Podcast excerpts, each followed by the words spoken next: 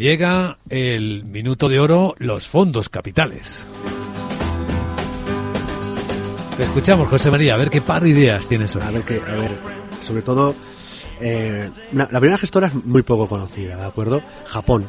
Japón nos sigue pareciendo una idea muy buena, de verdad, muy interesante. Y he traído la gestora Tokyo Marine.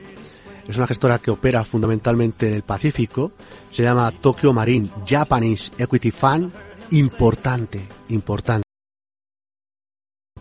Cuando lo miren, si su asesor financiero o ustedes mismos deciden, pues esto no es una recomendación, si ustedes deciden entrar, cójalo clase euro, pero divisa cubierta. El Banco Central de Japón, el yen debilitándose y también el beneficio de las compañías son tres catalizadores que le hacen muy interesante ahora mismo al mercado de Japón el Banco Central de Japón es que es el gran comprador de la bolsa japonesa, o sea, es así.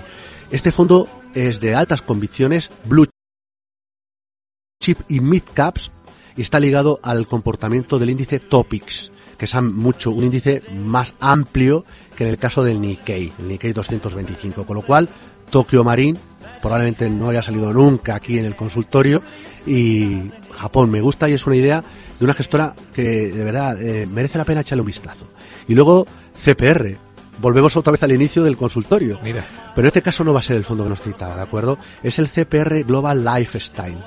Es un producto que sobre todo eh, invierte en empresas de consumo, y no solo de consumo, pero sobre todo lo que está invirtiendo es cambios de comportamiento de consumo, tanto por cambios demográficos, tanto por envejecimiento de la población como de cara a los millennials, también cambios sociales, el bueno pues el, eh, sentimiento que tenemos eh, a la hora de consumir eh, el impacto que puede tener a nivel de la sostenibilidad, ¿no? Y por supuesto la digitalización de la economía, pues de ahí que Nvidia pues tenga una posición muy relevante en el conjunto de la cartera, con lo cual CPR Asset Management de nuevo sale en un producto, una temática, en este caso de consumo, sobre todo ligado al bienestar y al estilo de vida que llevamos no solo, no solo en el primer mundo, sino también en el mercado emergente. Con lo cual, Japón, por un lado, miramos al Pacífico y luego también al cuidado, que debemos de tener mucho cuidado al nuestro bienestar, nuestro estilo de vida y que eso también se puede monetizar a través de un producto como puede ser el que acabo de citar.